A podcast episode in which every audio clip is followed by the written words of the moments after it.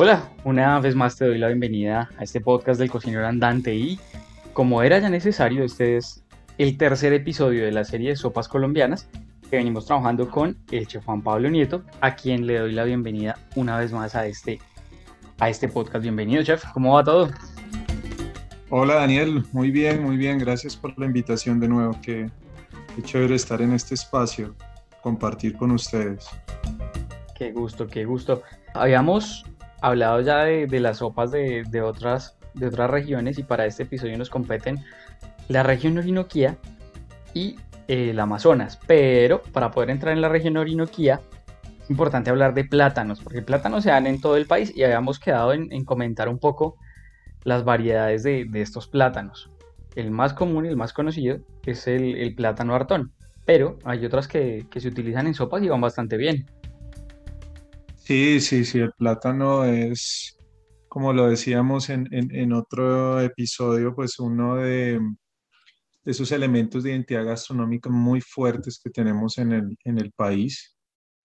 Eh, en muchas partes se consume plátano, se consume plátano, pero en el país, en Colombia, pues lo podemos decir que, lo consumimos en todas sus, sus variedades, bueno, eso existen muchísimas, pero digamos que en todos sus sabores y, se utiliza en todas sus texturas, ¿no? Todo lo que puede dar el plátano, desde que está verde, pues hasta que está maduro, ¿no? Entonces, bueno, las regiones que hemos visto y las que nos faltan, pues estas precisamente que nos faltan son las que tienen un clima pues ideal para el cultivo de, del plátano. Entonces, eh, una de las regiones que tiene el, clima ideal del plátano, porque pues sabemos que hacia el norte de nuestro país y hacia el Pacífico, pero pues principalmente hacia la región selvática de, del Urabá y pues también todo lo que es el Magdalena, el Valle del Magdalena medio y de ahí para arriba, pues se ha cultivado mucho plátano desde siempre y ha sido tristemente célebre pues en la historia de nuestro, de nuestro país. Pero el plátano, pues de lo que es vertiente hacia abajo, o sea, en nuestro país lo que se llama eh, clima templado, tierra caliente, pues va a ser el, clima ideal para, para, el cultivo del plátano, siempre y cuando haya una humedad alta, ¿no? Porque estos, estos, los plátanos pues necesitan siempre una humedad, ¿no? Pues una, un drenaje, bueno, que sean tierras pues que drenen y espero que, que tenga bastante humedad. Y pues nuestro país es es ideal para el cultivo del plátano y lo consumimos muchísimo, muchísimo. Eh, el Caribe internacional consume plátano, México consume plátano, obviamente de donde es originario el plátano, pues se consume. Pero así como, como lo tenemos nosotros, eh, y en este caso en, en las sopas, pues yo creo que somos uno de los países que más ha desarrollado pues la cultura alrededor del, del, plátano, ¿no?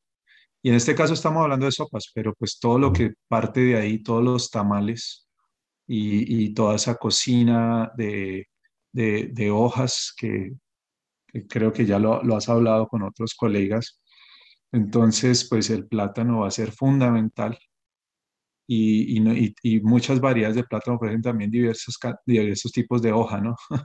Entonces, Bien, estamos en esas, en esas regiones y el plátano va a ser fundamental, sí, señor. Es un producto del que se aprovecha prácticamente todo. Incluso la bellota, que hay, hay muchas preparaciones que se hacen con, la bellota que se está, ¿cómo explicarlo? Es, una especie, sí, es, es, la flor que va creciendo y desde la cual empieza a, crecer todo el, racimo de, de, los plátanos, ¿no? Sí, sí. Digamos que en nuestro país de la abundancia, nosotros somos el país de la abundancia, entonces eh, se utiliza mucho, pero como, como mucho el producto, pero como tenemos tanto producto, no desarrollamos una cultura grande del, desperdicio, ¿sí? de, de, aprovechar al máximo el desperdicio.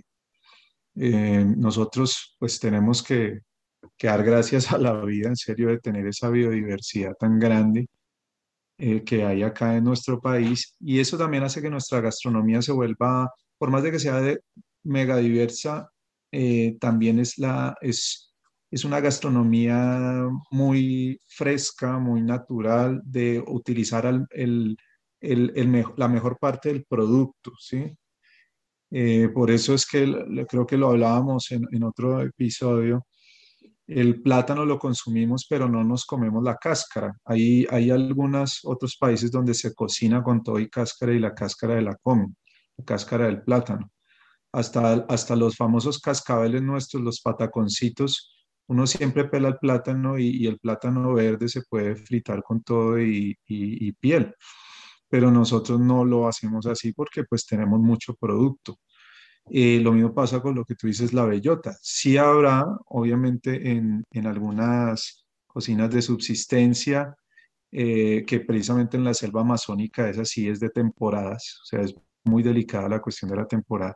Habrá, una, habrá cultura culinaria muy locales en nuestro país donde seguramente haya muchas recetas con este tipo de, de, de la flor del plátano y eso, pero realmente no es muy, muy popular, ¿sí? Ahorita pues en redes sí se encuentran recetas de eso, pero, pero más de, de otros países, pero seguramente que sí, que nosotros las, las, las tendremos por allá. Bueno, hay, hay dos plátanos, dos variedades que utilizamos mucho en, en sopas.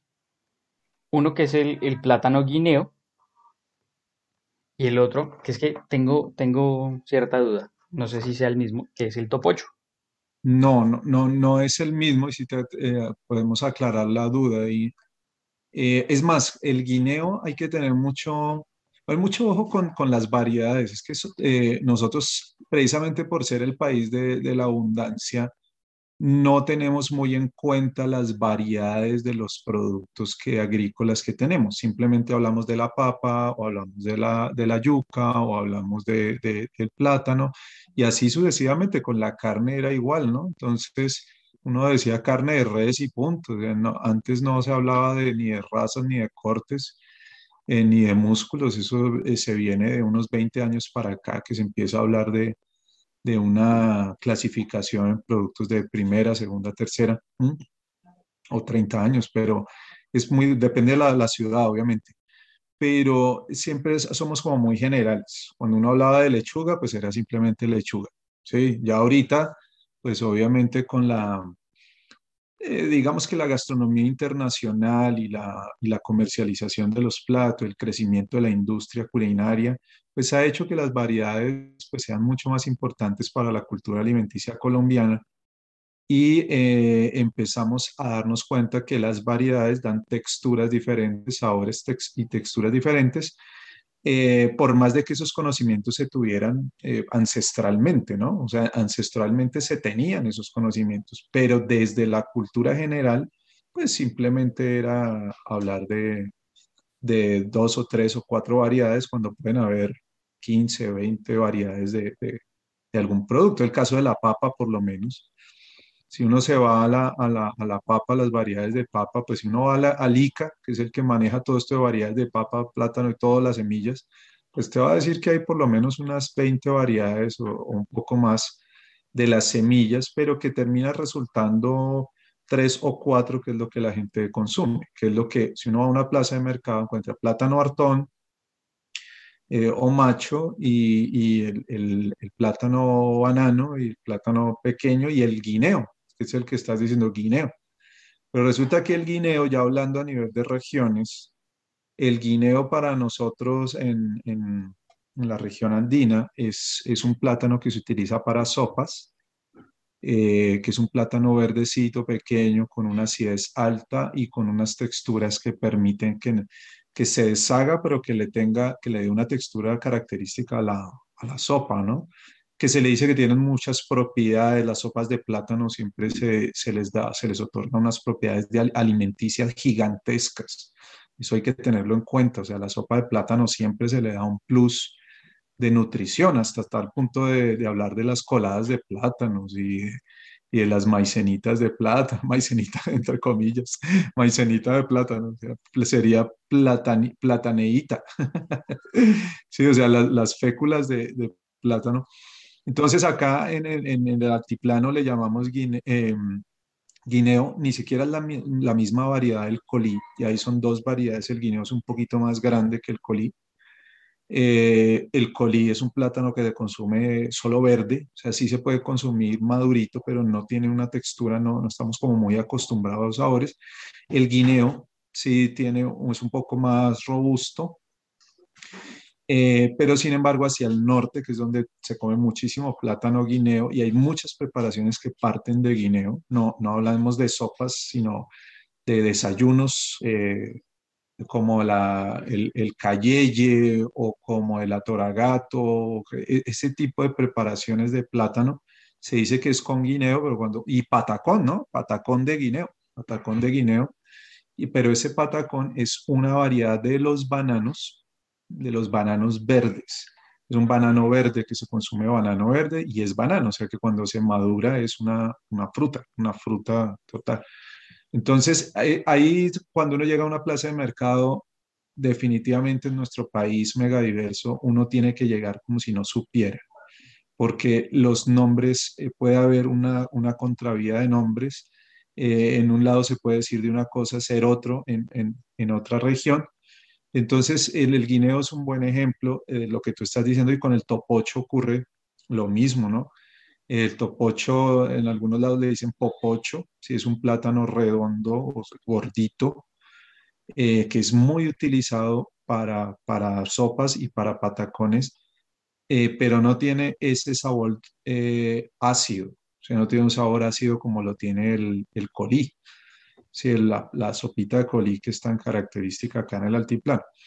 Entonces el, el, el popocho, el topocho, también hay muchas variedades de esas variedades de plátanos que llaman plátanos criollos, que no sirven industrialmente. Y es aquí, esto es muy bonito porque lo que no sirve industrialmente, sabes que la industria pide que tenga unos contenidos de almidón X, y, y, lo, y lo que estéticamente sea agradable, bonito, y uy, qué plátano tan grande, tan lisito, parejito.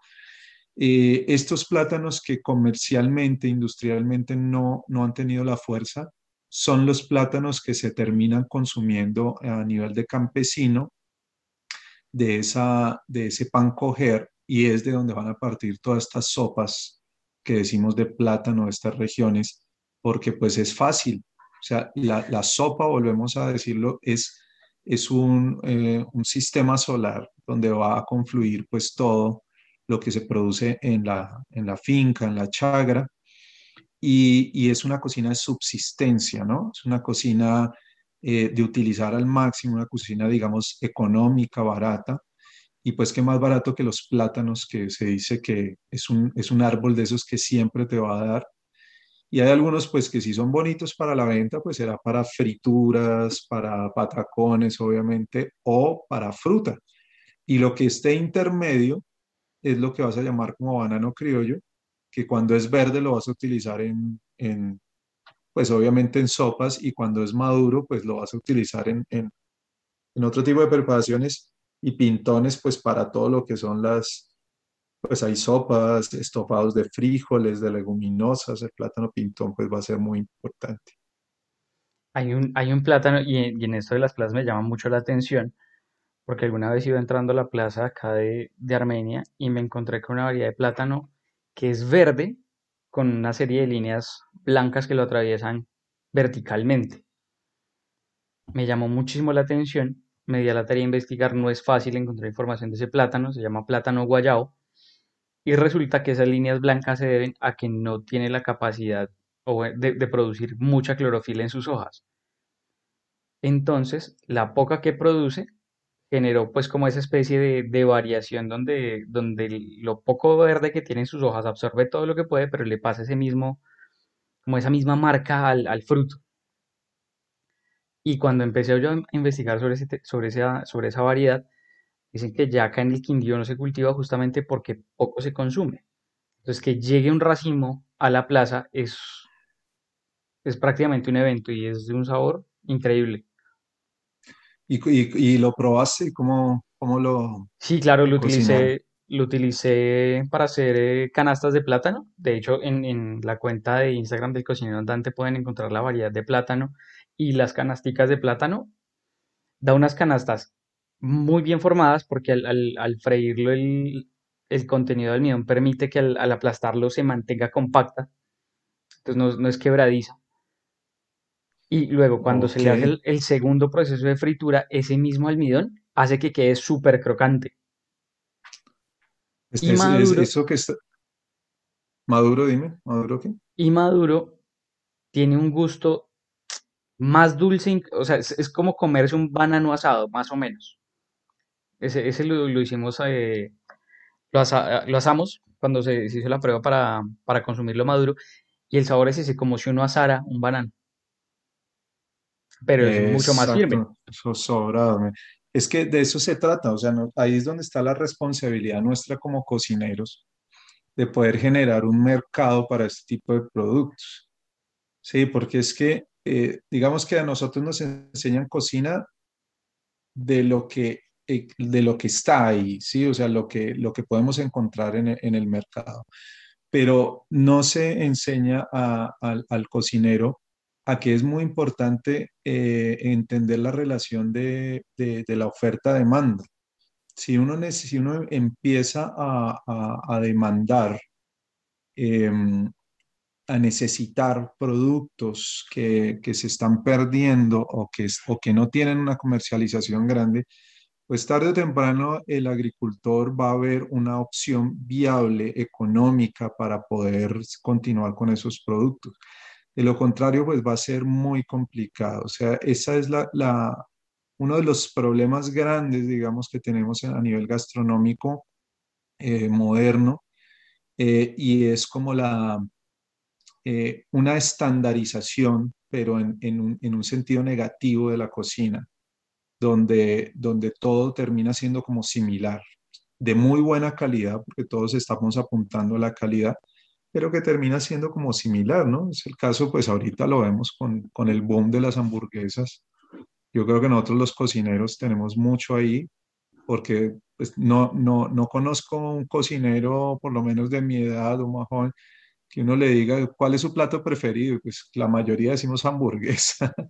Y ahí está, y y- y ahí está, sin hablar de cocina típica, ¿no? Porque obviamente uno como cocinero sabe que uno no solo tiene un plato, sino que tiene muchos, que depende del momento para consumirlo, pero, pero sí sabe uno que es muy fácil, que es rico, que satisface y, y eso se está transmitiendo a una cultura gastronómica ampliamente difundida de, de- de- de- una, de una nueva cocina americana, digámoslo así, americana en todo el sentido de América, pero muy, muy, em, pues basada en esa cocina del, del, del, del quick food o, el fast food, ¿sí? Entonces, es ahí donde nosotros debemos ver cuál es nuestra responsabilidad, pues, en la recuperación o por lo menos en no dejar perder eh, todo esta, este conocimiento y todos esos productos, pero parte de una cuestión sencilla. Si nadie los, los produce, nadie los, nadie, perdón, si nadie los comercializa,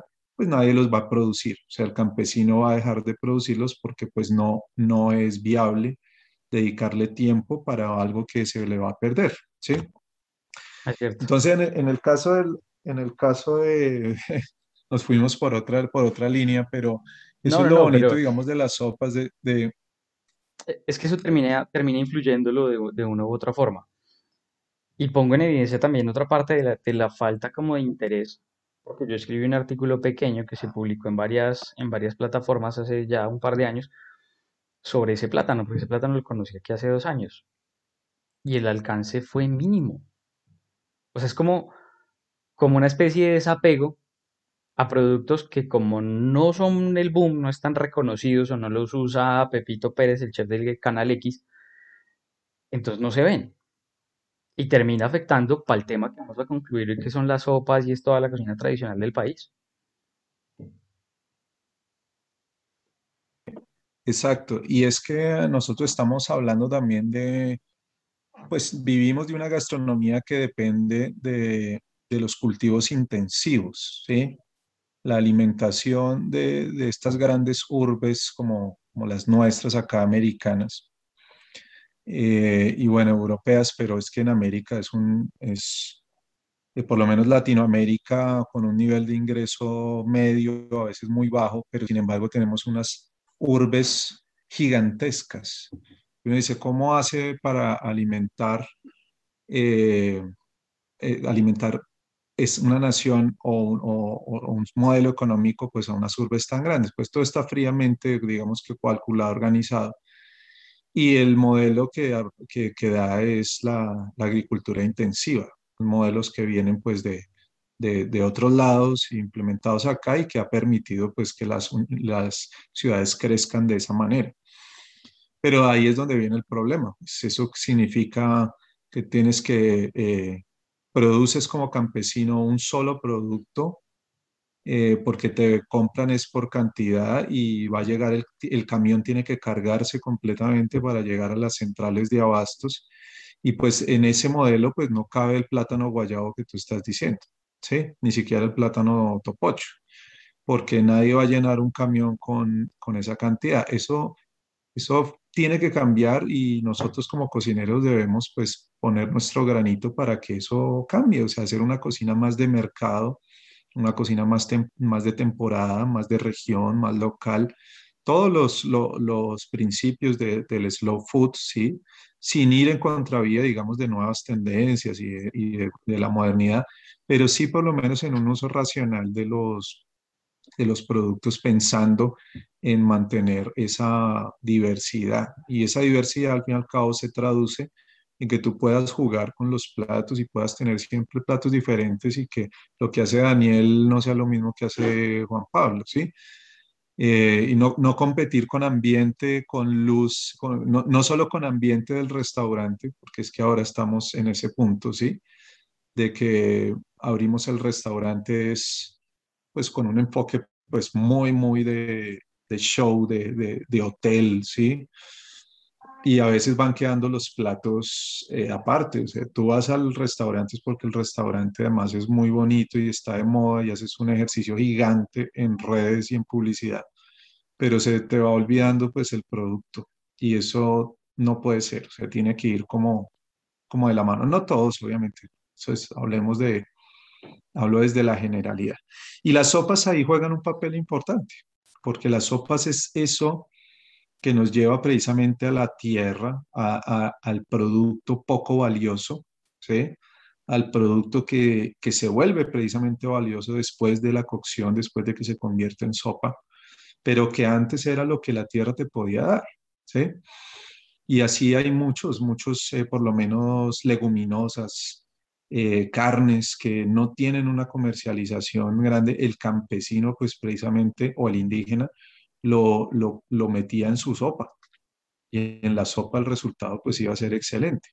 Pero hay algo, eso comercialmente pues todavía está muy, eh, muy poco desarrollado. Hay que, hay que seguir el trabajo para que comercialmente, o sea, desde la gastronomía, no desde la culinaria ni desde la tradición, sino desde la gastronomía, o sea, nuestra profesión, eh, logre tener pues una continuidad. Entonces, precisamente estamos hablando de dos regiones que las sopas nos llevan a hablar de esa, de una megadiversidad que existe, pero que es una megadiversidad que no conoce. Cuando hablamos de dos regiones como la Orinoquía y el Amazonas, y la Amazonía, ¿no? Porque no es el Amazonas, sino la Amazonía, eh, hablamos del quizás el 60% o el 55% del territorio nacional. O sea, estamos hablando de más de la mitad de nuestro país, más de la mitad de nuestro país. ¿Y, y qué se conoce de estas regiones? Es mínimo. Sí hay algo, ahí digamos que el llanero tiene una identidad muy fuerte por ese apego a su tierra, por esa, esa expresión folclórica tan grande que tiene, que mucho de esa, de esa fuerza de identidad es precisamente por todos los años de olvido que ha tenido desde las ciudades, entonces ellos aman su tierra porque dicen no necesito nada más desde que mi tierra esté acá. Eso también hace que sean muy cerrados, muy, muy eh, no cerrados en el sentido de que sean, no sean abiertos a la gente porque no es así, son abiertos, pero cerrados en el sentido de que no necesito la ciudad, no necesito las, las, las grandes cosas para poder ser feliz, ¿sí? Que es una, una ideología pues muy, muy bonita, ¿sí? Pero pues obviamente que cierra también la, el, el, el papel pues hacia, hacia el resto y, uno va a tener eh, pues expresiones de, la gastronomía llanera que lleguen a, las ciudades grandes, pues desde Villavicencio como Piedemonte, eh, alguno que otro festival que, que, se ha vuelto internacional, ¿sí? Y, pero desde el Amazonas, bueno, Leticia que ha tenido una fuerza ahorita de, de, turismo, pues por lo que, que, es el triángulo de países allá, pero eh, de resto las otras capitales y las otras ciudades grandes de estas dos regiones, pues es muy poco, o sea, tanto de aquí hacia allá como de allá hacia acá, que hay, hay el conocimiento. Entonces, cuando uno habla de una mega diversidad, pues en, unas, en un país de, de mega diversidad, pues debería tener por lo menos un recetario, aunque eh, las recetas obviamente están en relación a la densidad de, de, población, ¿no? Y vemos que estas dos regiones tienen muy poca densidad poblacional, pero sí debería tener una fortaleza de conocimiento de estas regiones, pero todavía no existe. Es, son dinámicas sociales muy diferentes, muy complejas, y la gastronomía hoy nos está, lo que estamos viendo ahorita es que nos abre la mente hacia, hacia esa situación, o sea, que la gastronomía no es solo comer, sino qué es lo que significa que, eh, tener un plato de comida. Cuando tú hablas del llano, pues hablas de carne a la llanera, o sea, mamona, porque ni siquiera eh, aquí uno sabe qué significa eso, ¿no? ¿Qué es la mamona? Y bueno, ni la técnica de cocción, ni cómo es, ¿sí? Eh, y, y, ya, pues de pronto el pan de arroz ha tenido una fuerza ahorita grande, ¿sí? Por ser un bizcochito bajo en gluten. Entonces, el, no tiene gluten, entonces pues la gente ha, visto en el pan de arroz pues algo muy, además de ser muy rico, pues algo de moda, ¿no? Entonces a rosquitas le están abriendo, se está abriendo mercados de rosquitas y, ya, se pare de contar. Entonces cuando tú vienes a hablar precisamente un plátano que se hace en una sopa de topocho, pues muy seguramente si tú le hablas a la comunidad general, pues nadie va a saber de qué se trata eso, porque no hay una fortaleza ni un interés en, eso, pero entonces eso es algo que, las sopas nos llevan a, pensar. Eh, de cuáles son los cultivos, eh, cuáles son los productos, que la gente solo come carne, solo come ganado. No, o sea, eso hay mucha, mucha más alimentación que en los pescados, por lo menos. Tú lo decías ahora, unos, unos pescados eh, las sopas de pescado pues van a ser importantes, interesantes, pero en nuestro país no hay clasificación de pescados de río, es que no, nadie. Yo no he visto el primer libro acá que me diga cuántas variedades de pescados hay. Y obviamente cuando yo hablo de variedades de pescados, pues hablaré de cuáles tipos de sopas de pescado. No, acá es solo échale pescado y ya. Eso es lo que la generalidad de la gastronomía nos dice. Sancocho de pescado, sí, pero ¿de cuál? ¿De cuál pescado? Es lo mismo, tú bagre en salsa, ¿sí? Por hablar de una receta, pero ¿cuál bagre? Entonces hoy te, hoy te, hoy te ponen un basa importado como bagre ahí y, te lo ponen en el plato porque tú no sabes qué variedades hay. Mm, esa basa yo, yo, llegaba a encontrarla hasta como mero. Sí, eso, y, y, y, habrá quien me crucifique acá, pero es un pescado que es, es, sabroso, o sea, por algo es que lo venden. No, y hay una peculiaridad. Es barato. Hay una peculiaridad con ese pescado y es que llegó a Colombia y está en nuestros ríos ahora. Sea, ya, ya está nadando por ahí por los ríos del país. Seguramente, seguramente. Y, y, va a abrir, y así como le pasó a la trucha. O sea, así como pasó con la trucha, pues va a pasar con lo que estás diciendo. Sí, pero yo hace, eh, es que ya es difícil, es que hablamos ya de que estas generaciones de cocineros nuevos que están saliendo ya no van a tener esa ventaja que tuvimos nosotros o que quizás alcanzaste a tener tú de poder encontrar tres o cuatro bagres en una pescadería para, para que tú tomaras la decisión. O sea, está entonces el bagre dorado, el bagre rayado, el bagre pintado, ¿sí? Y bueno, aunque fuera por ese color, uno lo, porque obviamente el que vive al lado del Amazonas o de los ríos de la cuenca del Amazonas va a encontrar, saber de muchas más variedades porque dependen de esos pescados. Pero la comercialización ha hecho que eh, ya no encuentres, o sea, que el, mejor dicho, que hasta se vaya a hacer sancocho de pescado con mojarra. Vamos a terminar haciendo sancocho de pescado con mojarra porque es el único pescado que pues, e, está tolerando las aguas así como, como las encontramos de criadero, etc. Entonces, eso es muy, muy duro y las, las sopas nos llevan a eso. Es triste hablar de las regiones y decirte uno que tiene algo de conocimiento, decir que dentro, en, en el poco conocimiento que uno tiene, pues sea muy poco lo de estas regiones, siendo un país tan grande. Y eso, pues eso es responsabilidad de cada uno, ¿no? Pero, pero triste es ver que la comercialización no nos lleva hasta allá. Hay muy poco conocimiento. Eso nos está abriendo una ventana para desde aquí como entrar un poco más en el tema y, empezar a abrir esas puertas, a tocarlas y a que se abran para, para conocer todas esas partes de la cultura, de, de la cocina de, estos lugares que poco conocemos.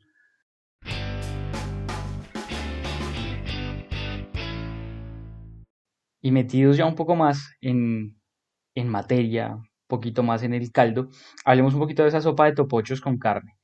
A ver, es, es, un sancocho de carne de res en el que se usa esta variedad de plátano topocho y que obviamente para esta, para esta sopa debe estar verde. Pero hay otra que me llama mucho más la atención y es otro ingrediente que también es bien importante en nuestro país, que es la sopa de arracacha con dorado. Esta, por el contrario, es una sopa que es un poquito más ligera. Se hace de, pescado, se le pone arracacha, arvejas y se le sirve con su majestad el cilantro cimarrón. Sí, eso del cilantro cimarrón en esta región del, llano pues va a ser eh, fundamental, ¿no? Es una de esas hierbas que, es una explosión de sabor en, la boca. Muy utilizado en los sancochos también del, Pacífico, es una de, esas hierbas que hacen parte de, la, de las hierbas de azotea que, que, está cogiendo mucha fuerza ahorita. Eh, la cocina del Pacífico, en el llano se utiliza muchísimo más. Eh, lo que tú dices eh, cuando hablas de la racacha, hablas del plátano, hablas de estas leguminosas, eh, muchos frijoles que son poco conocidos también, frijoles nativos de monte, em, se consumen y es una cocina, vuelvo a decirte, una cocina de, del pan coger, es una cocina de, de, la facilidad y de la subsistencia, ¿sí? Eso no le significa que sea menos, que, sea, que no sea sabrosa y que no la pueda tener en un restaurante, no, sí se puede, pero es una cocina eh, de lo que la tierra te da, es una cocina eh, sencilla, pero no simple, ¿sí? Que esa sencillez es lo que lo puede hacer rica, deliciosa, porque hablar de tres o cuatro ingredientes eh, no más y, listo, ¿sí? Eh, o bueno, cuatro o cinco o seis ingredientes. Entonces ahí tú lo estás diciendo, está, está el, dorado, que bueno, hay que, que ver lo que aquí es donde te digo que hay que tener mucho cuidado con los nombres porque, digamos, el dorado de río es un tipo de pescado, ¿sí? Y el dorado de mar es otro tipo de pescado, ¿sí? El dorado, ambos son como reyes, ¿sí? El dorado de río es un bagre y el dorado de mar es un pescado gigante, parece un alien, la cabeza rarísima y todo pero es una, es una pieza pues muy valiosa para toda la que es la, la, cocina caribeña, el dorado. Eh, este, eh, eh, este bagre de, de, los del Orinoco y del Amazonas pues ha sido muy, muy valioso pues por los tamaños y por el, por el sabor que puede dar el contenido de grasa que, que tiene, ¿sí? que no, es bajo. Em, el, el, tamaño de estos bagres, pues estamos hablando de, de que son bagres que pueden pesar muchísimo, de que los pescados realmente no, no tienen un límite de crecimiento conocido, ¿sí? Em, y, que, y que pues antes estas cuencas de los ríos pues eran pues muy llenas de frutos, ¿sí? Eso cada vez es más, es, es menor, digamos, no más sino menor. Entonces, pero todavía quedan tradiciones con respecto a estos, a estos pescados. Entonces, estas sopas que es la, unión de, del agua y la tierra, es, decir, que el llano no es solo llano, sino también es agua. Y eh, vas a poder mezclar, mezclar estos sabores de la tierra con, con, con, el, con los peces y vas a encontrar em, de nuevo que son sopas muy igual que, que, la mayoría de sopas. Lo que pasa es que te muestran es lo que la región te está dando. Así como hablamos de la mazamorra chiquita o el cuchuco con espinazo, pues eso era lo que la región te estaba dando y cómo se integraba la cocina campesina, pues en, la cocina general de, de, todos. Pues lo mismo va a pasar en estas tierras que también son campesinos, que mucho indígena también, es lo que la tierra te, lo que la tierra te va a dar. Y es ahí esa cocina, esa cocina de subsistencia. ¿Qué pasa con el, con el, con el llano? ¿Por qué no, no son tan populares las, las, sopas dentro de la gastronomía llanera, digamos, de lo que se conoce en la generalidad de la, de la gastronomía colombiana? Cuando los, las, las tierras son muy productivas, eh, cuando las, en el caso de los, los llaneros, pues cuando la tierra es muy productiva y tú te permite criar pues ganado como se ha criado durante siempre, ¿sí? Pues tú no piensas en las sopas, es así de sencillo. Si tú tienes carne de res para comer y hay plátano que te está dando la tierra para hacerlo en muchas variedades, pues la sopa queda relegada a esos momentos donde no hay carne, ¿sí? Donde no hay carne. Entonces ahí es donde de, pronto el desayuno, de pronto la comida la noche, ¿sí? Pero no es a esos platos principales, como sí ocurría en el altiplano o como ha ocurrido en el Pacífico, donde la sopa pues va a ser importante porque tú tienes que alimentar a mucha gente. Es más fácil llenarlo con agua que llenarlo con carne. Entonces, cuando tienes mucha carne, en el caso de, los llanos, pues la gastronomía va a girar en torno a la, a la, ternera, a la llanera, obviamente, ¿sí? Y las sopas empiezan a quedar, a quedar de lado. Pero estos ejemplos que tú estás dando son excelentes para decir sí existen, sí existen, están ahí. Los caldos van a ser importantes. Nosotros seguimos siendo el país de las sopas. Los caldos son importantes, recuerda, para, para hidratarse, para em, hervir el agua, o sea, es un proceso normal que además de comer, pues te estás hidratando. Y los caldos van a ser eh, una pieza fundamental en el, en, el, en el, crecimiento de las poblaciones y en el, en el desarrollo de, de, todas unas costumbres eh, gastronómicas y, y, culturales. Entonces, y vas a tener ese, caldo de, los caldos de cabeza, obviamente, los cabezas, tú tienes gran cantidad de pescado, pues primero te comes los, los, filetes, obviamente, los ahumas, si no tienes refrigeración, se pueden salar, se pueden ahumar, y lo último que te va a quedar son las cabezas y las colas, y obviamente, pues ahí con eso vas a hacer un buen caldo de pescado.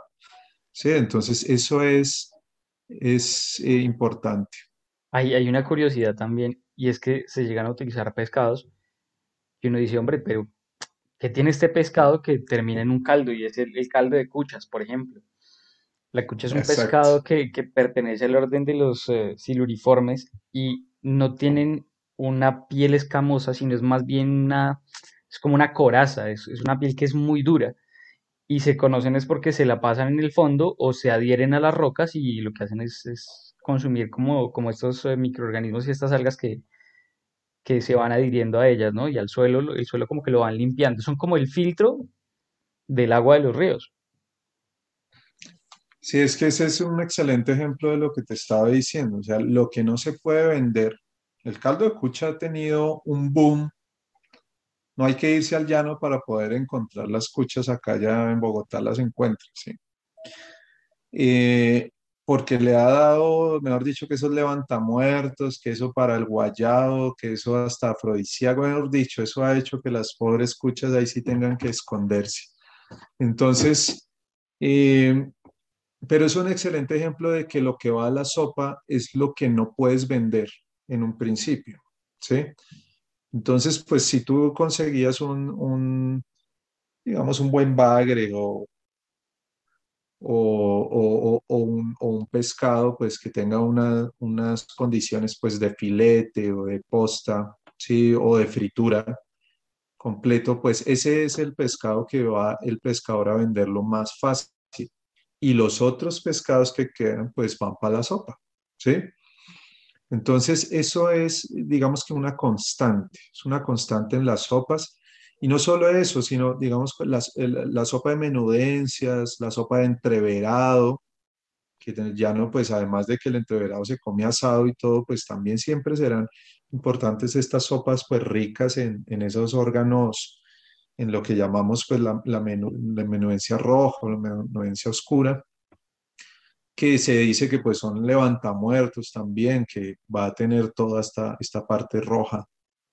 Em, pero ¿por qué se venden en caldos y en sopa? Porque pues eso era la comida de lo que lo, que se podía vender caro, pues se vende, porque es lo que me va a permitir comprar el resto de cosas de mi subsistencia.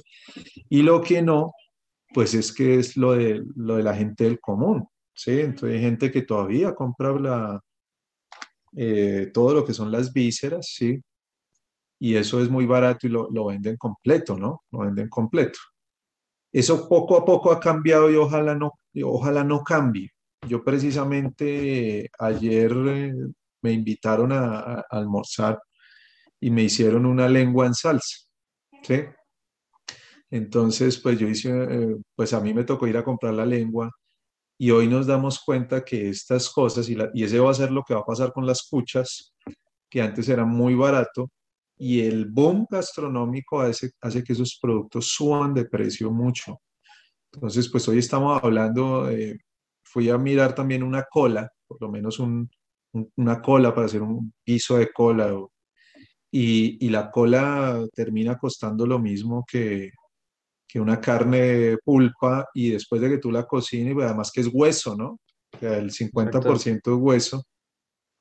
Y eso termina costándole más a uno que si comprara un churrasco o comprara un, lomo fino. Entonces, eso es algo interesante. O sea, las sopas no nos pueden llevar a, o sea, la popularización de las sopas, no puedo olvidar de que la, la sopa es, es la, el, el, plato de todos. No podemos llevar a, nosotros como chef, no podemos llevar a que las sopas terminen costando muchísimo más. Sea, hay que ponerle, mirar a ver cuál será la estrategia para que siga siendo para todos. Es que hoy tú estás comprando el mondongo estás comprando el callo, el, librillo, lo estás comprando casi al precio de lo que puede ser una, una, una pechuga de, de, pollo o una carne pulpa de cerdo. Eso no puede ser. O sea, la sopa sigue siendo la sopita, sigue siendo la entrada. En el país de las sopas, pues son esas sopitas que, que si tú vas a almorzar corriente, que nosotros los chefs no sabemos cómo hacen nuestros colegas de almuerzos corrientazos, ¿no? cómo hacen para sobrevivir, pero, pero que tú todavía vas a un almuerzo corriente y pues el almuerzo corriente te vale 8 mil pesos y si lo pides sin sopa, ¿cuánto te vale? Te vale lo mismo. entonces, entonces es ahí donde uno dice, pues déme una sopa. vale, vale almuerzo. Exacto, entonces uno dice 8 mil pesos el, el, plato y sin sopa me vale 7 mil 500, pues déme una sopa de 500. Entonces, no, no, no, la sopa de 500 no existe porque realmente hacer una sopa también vale y vale mucho, pero no, no debe costar lo mismo, pero es algo de reflexión, ¿no? O sea, estas sopas nos tienen que llevar a, a reflexionar. Y bueno, ahí nos vamos saliendo, ¿no? el tema siempre, pero... Pero es, que igual son las, son las aristas que tiene el mismo tema. Sí. Porque, por ejemplo, en, en, el primer, en el primer episodio, o en el segundo ya no, no sé ni dónde estoy, hablamos de, de, los caracoles y tocamos el tema del caracol pala. Pero hay otro caracol, que es el caracol de río, con el que en el Amazonas se prepara precisamente la sopa de, de caracoles. A esta sopa pues se, se, acompaña con papas, con hogado que no puede faltar y con el ají.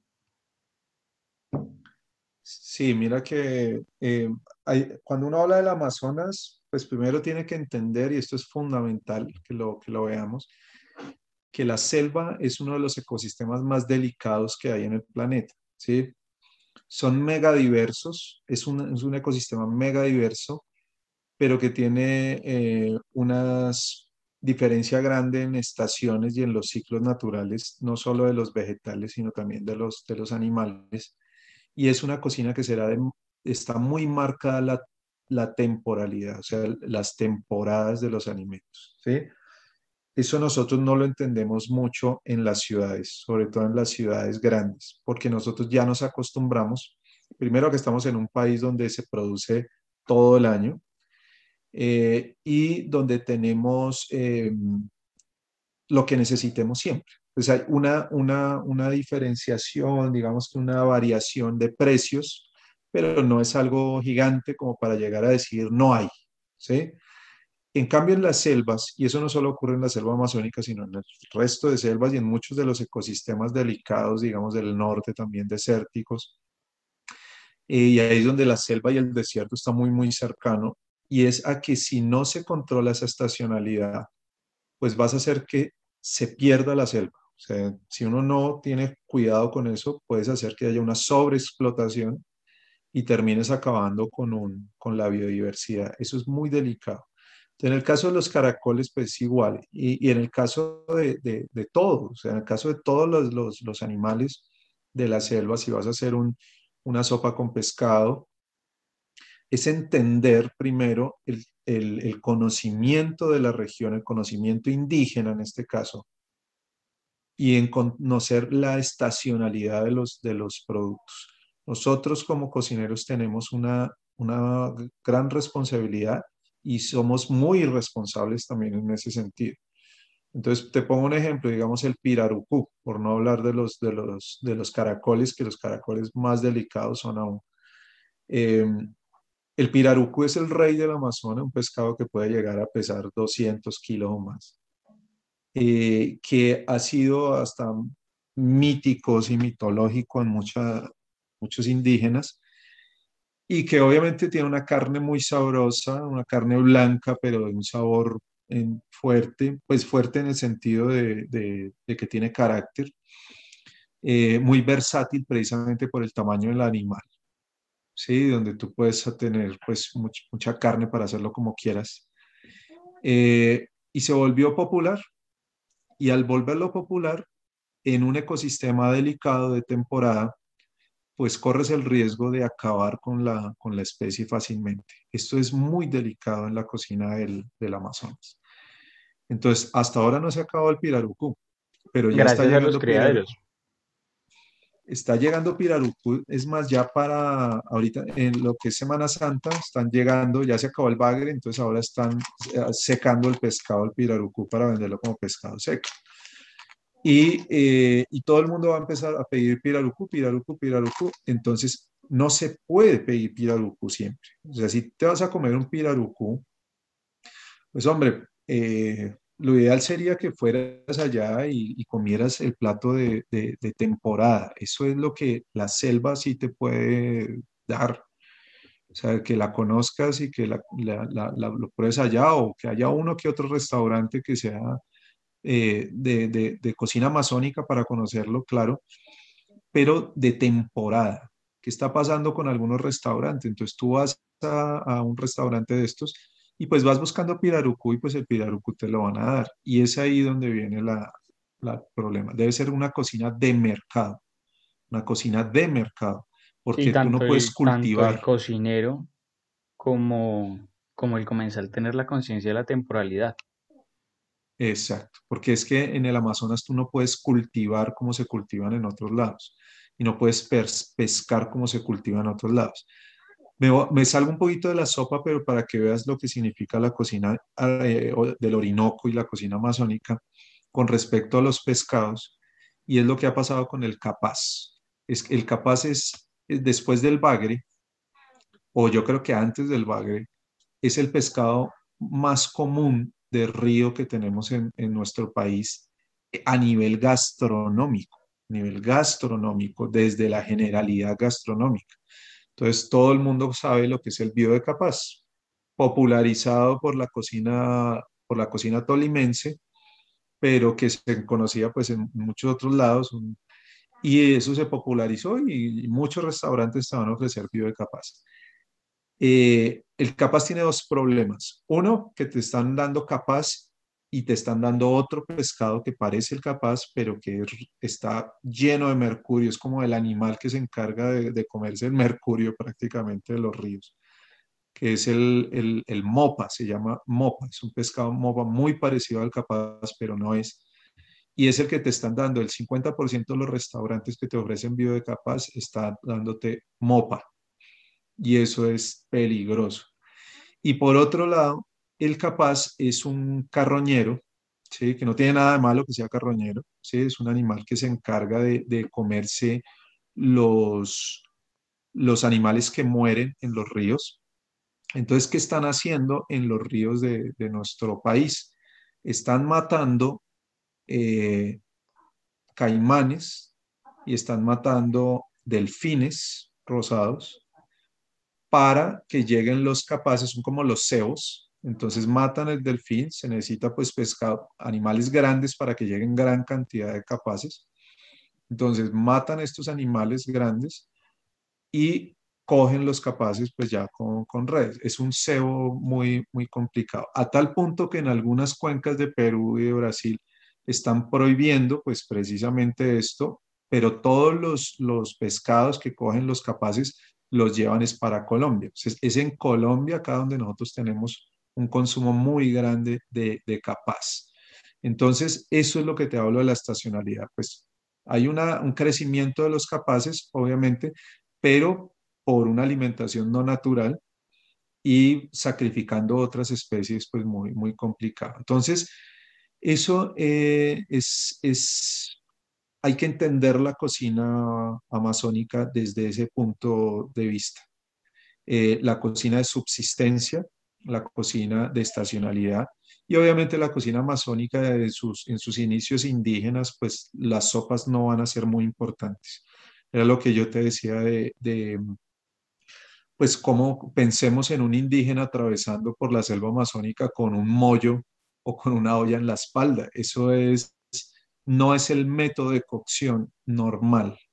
Si no es el método de cocción normal, van a haber otros métodos como el, asado, el moqueado, el ahumado, ¿sí? Pero que hay sopas, claro que hay sopas, porque las sopas pues van a ser siempre muy sabrosas. Pero hay muchas más sopas porque hay mucha migración de regiones que somos muy, muy gustosos de las sopas y que llegamos pues obviamente a pedir, a pedir sopas. Eh, pero digamos que es una de las regiones que, que tienen menos importancia en, en sopas, eh, pero sí mucha importancia en esos, en esos productos que estás diciendo como el ají. O sea, es algo que no, o sea, si tú vas a tomarte alguna sopa o vas a tomarte un tipo de sancocho, obviamente de pescado, estamos hablando de, de, zonas donde se produce mucho pescado, y si no te da la oportunidad de comértelo asado o frito, pues vas a tener que, pues te lo puedes comer en sopa, claro.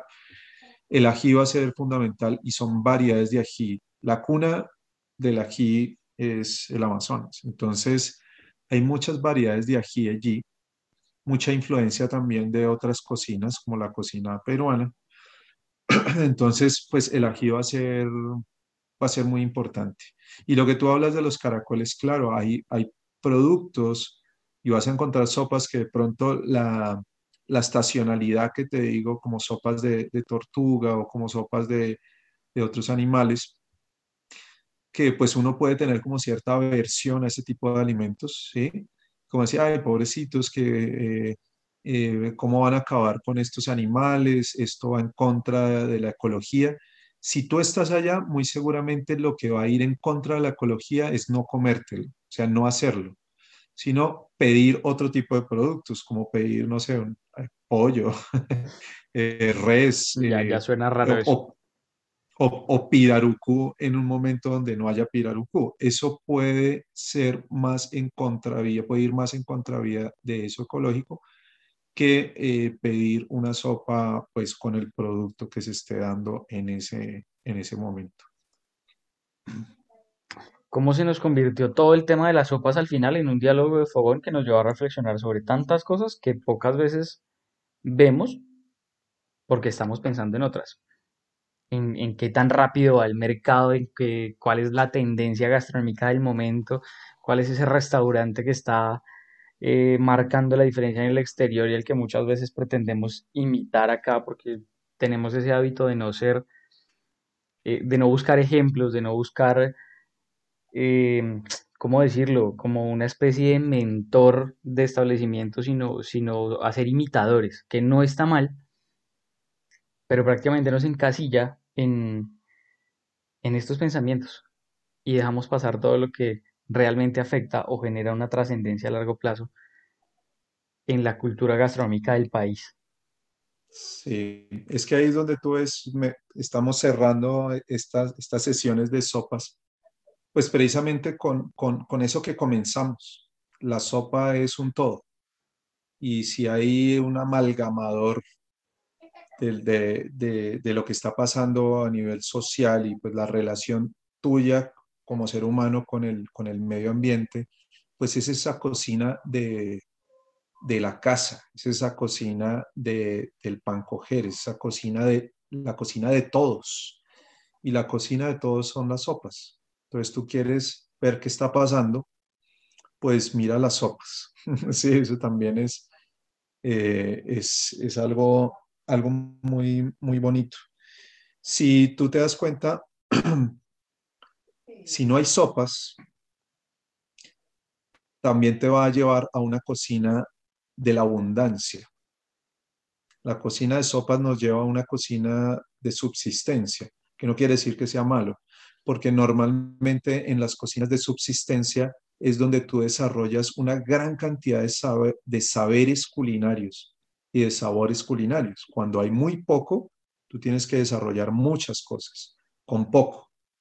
¿sí? Entonces, eh, eso es lo que ha ocurrido eh, siempre con las sopas. Entonces, las grandes sopas europeas, pues son eso, son cocinas de subsistencia. La minestra o el minestrone, ¿sí? De italiano, la- las sopas francesas de papa, eh, las sopas de alberjas en temporadas, ¿sí?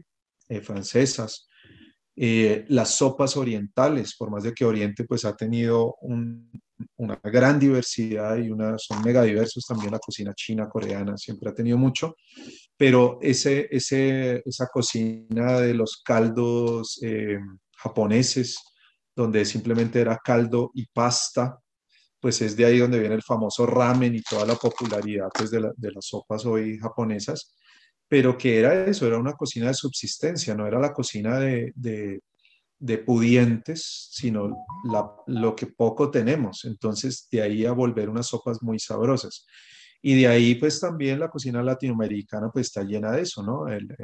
Los locros o las sopas de, de, de auyama en, en- en la cocina, pues argentina, o sea, los estofados largos, la olla podrida que, que decíamos, que nos dio origen a tres episodios de sopas. son, que nos dio origen, son cocinas de subsistencia, pero la cocina de subsistencia lo que hace es enriquecer. Pues cuando tú hablas de, de, de la cocina, por lo menos norteamericana, y uno dice pensar en cuáles sopas tengo, son muy pocas las sopas que voy a tener. No son las cocinas de sopa porque siempre fue una, una cocina de abundancia, salvo en algunas regiones donde vas a tener pues sopas de, de mariscos, obviamente porque los mariscos no es que siempre estén, ¿no? Tú vas a tener sopas de mariscos, donde tener una abundancia o una abundancia de una cosa y desabundancia de otra. La sopa, la, la, cocina afro de, la cocina norteamericana vas a tener algunos tipos de sopas, pero es eso, de esas pocas cosas que tienes, lograr algo sabroso, rico, eh, reconfortante, que alimente realmente eh, no solo el cuerpo, sino que alimente el alma.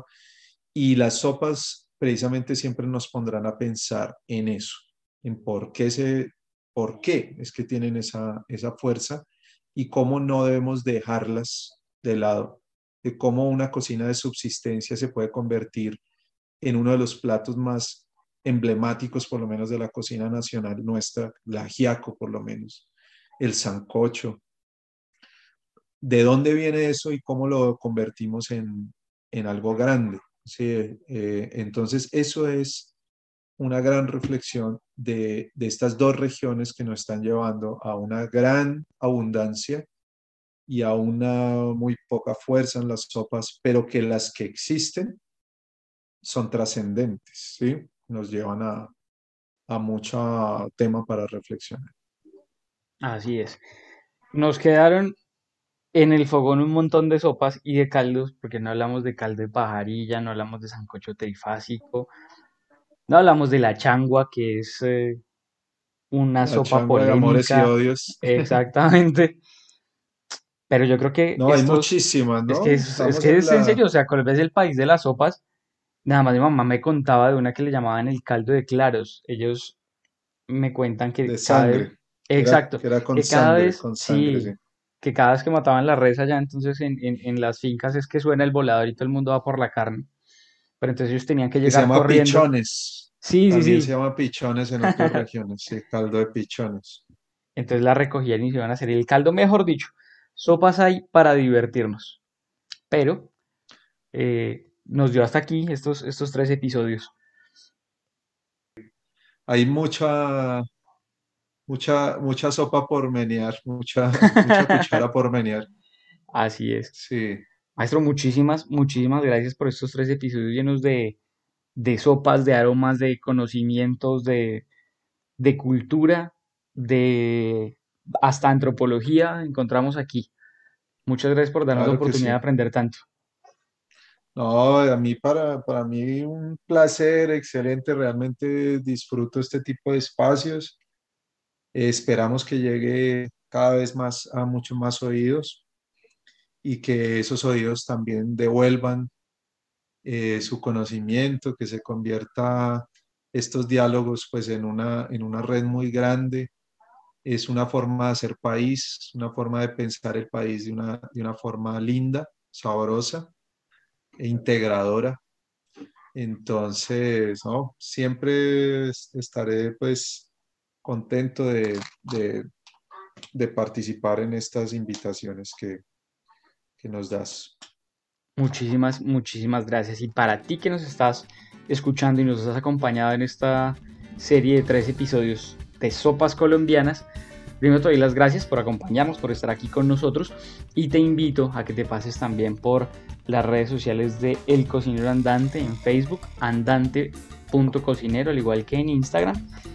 Y tampoco me quiero ir sin recomendarte uno de los libros que utilizamos como, como fuente. Es un poco complicado de conseguir porque fue editado por El Tiempo y resulta que ellos lo sacaron en fascículos y se llama Así sabe Colombia, una obra para degustar nos enfocamos eh, obviamente en, el tema que, nos interesaba, que eran las sopas, pero es recomendadísimo para aprender un poco más de la cultura culinaria de, de nuestro país. Te envío un fuerte abrazo y te pido también que si todo este contenido te ha gustado, pues que no dudes en compartirlo en tus redes sociales y que pases por las nuestras y nos dejes todos tus comentarios. Muchas, muchas gracias. Daniel, antes de que termines, que, nunca te interrumpo cuando ya estás despidiendo. pero, cuando vale la pena, vale la pena hay un libro, ya que estás hablando de los libros, hay un libro, mira que eh, a veces los académicos, y yo pues he tenido la oportunidad pues de, de hacer parte de la academia pues hace muchos años, eh, a veces caen como en el, en el cuento de, de, que entre más rebuscado el libro y más, y más viejo sea o, o la, la, la, tapa sea más gruesa, ¿sí? o si viene de afuera pues mucho mejor, ¿sí? Eh, y la gastronomía no ha sido ajena a eso, a esa, a esa falsa verdad. Hay libros que comercialmente ha sido para todo el mundo, como este que tú estás diciendo, es muy bueno. Y hay otro que sacó un, un almacén de cadena hace unos cuantos años también, que se llamó Colombia, el país de las sopas. Y es ese tipo de iniciativas desde la empresa privada desde esos chefs que estuvieron al frente también, porque detrás de la empresa privada, eso es algo muy poco, muy negativo que tiene algunas empresas privadas y es que no le dan el reconocimiento a estas personas pues que estuvieron detrás en esa creación o recopilación de recetas, pero no hace menos valioso la publicación. Entonces, esto hicieron Colombia, el país de las sopas, una, un, un, almacén de cadena, un, perdón, un, grandes superficies que mercado, supermercado. Colombia, el país de las sopas, tiene más o menos unos 15 años o 20 años ya la, publicación. Y que ha caído, no, no se ha vuelto a hacer ese tipo de cosas. Eh, recomendado también porque termina siendo una, una memoria, una, una, historia publicada de, de, las sopas colombianas y que si lo llegan a encontrar, pues lo van a encontrar en esa en ese agáchese todo a, todo a mil y que de pronto puede haber tesoros ahí escondidos, ¿no? Es cierto, justamente ese me lo encontré, me lo encontré así. Me dijeron, está este librito, pero como que no es bueno. Cuando yo lo vi, me brillaron los ojitos. Valió la pena esta intervención, chef. Muchísimas gracias una vez más. Y bueno, nos vemos, perdóname, nos oímos más bien en un próximo episodio. Muchas, muchas gracias. Chao.